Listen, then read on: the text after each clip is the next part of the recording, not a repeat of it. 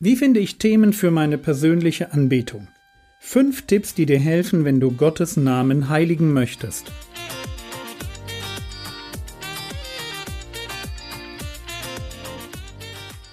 Theologie, die dich im Glauben wachsen lässt, Nachfolge praktisch, dein geistlicher Impuls für den Tag.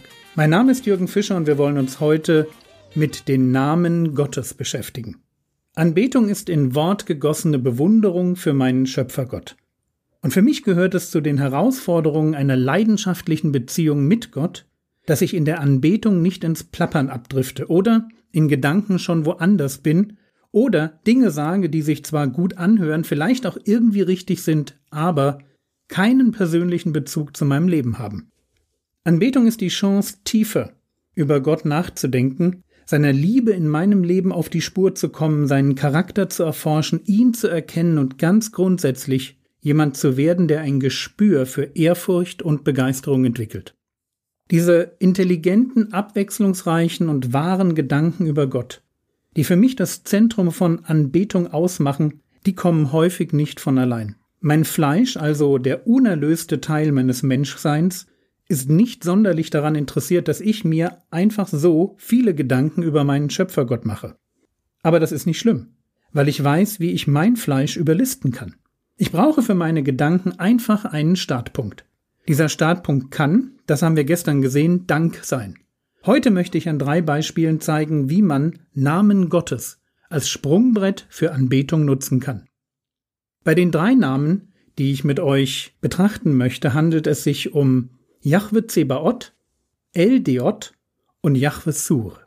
Den ersten Gottesnamen hast du bestimmt schon gehört, die anderen beiden wahrscheinlich noch nicht. Fangen wir mit Jahwe Zebaot an. Ich vermute, dass in deiner Bibel nicht die hebräischen Eigennamen Gottes stehen, sondern das hier.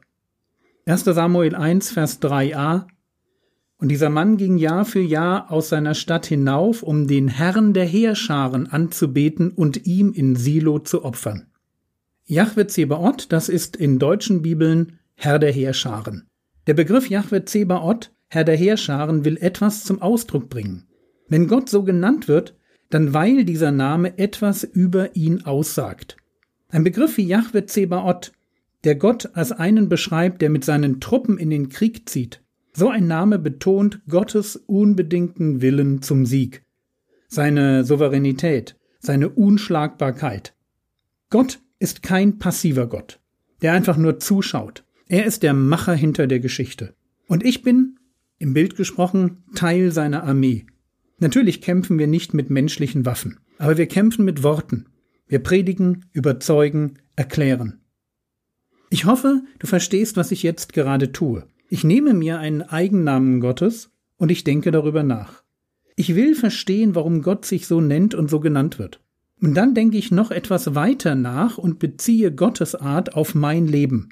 Und wenn ich das tue, dann passiert Folgendes. Ich denke plötzlich ganz neue Gedanken über Gott und ich stelle Bezüge her zwischen ihm und meinem Leben.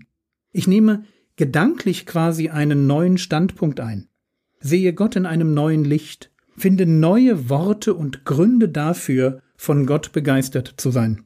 Nächstes Beispiel. LDJ aus dem Gebet der Hanna. 1. Samuel 2, Vers 3. Häuft nicht Worte des Stolzes, noch gehe Freches aus eurem Mund hervor. Denn der Herr ist ein Gott des Wissens, und von ihm werden die Taten gewogen. Eldeot übersetzt mit Gott des Wissens oder man könnte auch übersetzen Gott der Weisheit. Was sagt uns dieser Eigenname Gottes? Ich glaube, wir brauchen gar nicht lange drüber nachzudenken und kommen wahrscheinlich auf drei Dinge. Gott ist der Ursprung allen Wissens, Geber aller Weisheit und er selbst weiß alles. Also wenn mir Weisheit fehlt, dann darf ich ihn bitten. Ich darf ihn bitten, klug zu werden. Wenn ich etwas lernen möchte, dann darf ich bei ihm studieren. Und wenn er mir etwas nicht offenbart, dann darf ich wissen, es liegt nicht daran, dass er es nicht weiß, sondern dass ich es nicht wissen muss. Und ich könnte jetzt weitermachen. Worum es mir geht, ist gar nicht, diesen Begriff als solchen auszulegen, sondern dir zu zeigen, wie Anbetung funktioniert. Ich starte mit LDJ. Denke darüber nach, was das bedeutet, dass Gott ein Gott des Wissens oder der Weisheit ist und was das mit mir, genau genommen mit meiner Beziehung zu ihm zu tun hat. Neuer Standpunkt, neue Gedanken, neue Bewunderung. Wie gesagt, Anbetung ist keine Hexerei. Wir brauchen nur ein paar Ideen und schon geht es los.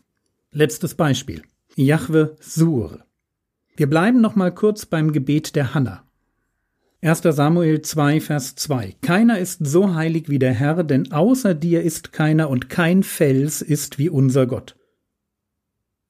Jetzt merken wir schon, Gott wird hier Fels genannt. Und nun zum eigentlichen Gottesnamen. Psalm 144, Vers 1 von David. Gepriesen sei der Herr mein Fels, der meine Hände unterweist, zum Kampf meine Finger zum Krieg. Der Herr mein Fels. Worum geht es mir heute? Ich möchte dir zeigen, wie du die Namen Gottes benutzen kannst als Sprungbrett für neue eigene Gedanken über Gott. Der Herr mein Fels. Unterbrich bitte mal diese Episode und denk über der Herr mein Fels nach. Drei Fragen. Was will Gott für mich sein? Wie erlebe ich das? Und warum kann ich Gott dafür feiern? Mein Tipp, mach jetzt eine kurze Pause und denke über Gott mein Fels nach. Jahwe Sur, der Herr mein Fels, beschreibt Gott als das unerschütterliche Fundament, auf dem ich stehen kann. Er ist der, der meinem Leben Stabilität und Sicherheit gibt, egal was heute kommt. Ich muss mir keine Sorgen machen. Das heißt, irgendein Unglück oder irgendein Schicksalsschlag kann mich nicht aus der Hand Gottes reißen. Das wären Gedanken, die ich denke, wenn ich Jahwe Sur höre. Der Herr, mein Fels. Keine Ahnung, was du gedacht hast. Aber Drei Namen, drei Ansätze, wie du über Gott nachdenken und wie du ihn ganz authentisch und persönlich anbeten kannst. Im Skript zu dieser Episode findest du eine Liste mit weiteren Namen aus meiner Gebetsliste. Bei alledem noch einmal der Hinweis, es geht nicht darum, viel Theologie und viele hebräische Begriffe zu kennen. Das ist nett, schadet auch nicht, aber Anbetung darf nicht bei der Liste stehen bleiben. Geht nicht darum, eine Liste runterzubeten. Es geht darum, die Beziehung mit unserem Vater im Himmel auf eine frische und echte Weise zu leben. Und das Nachdenken über die Namen Gottes ist da ein guter Einstieg.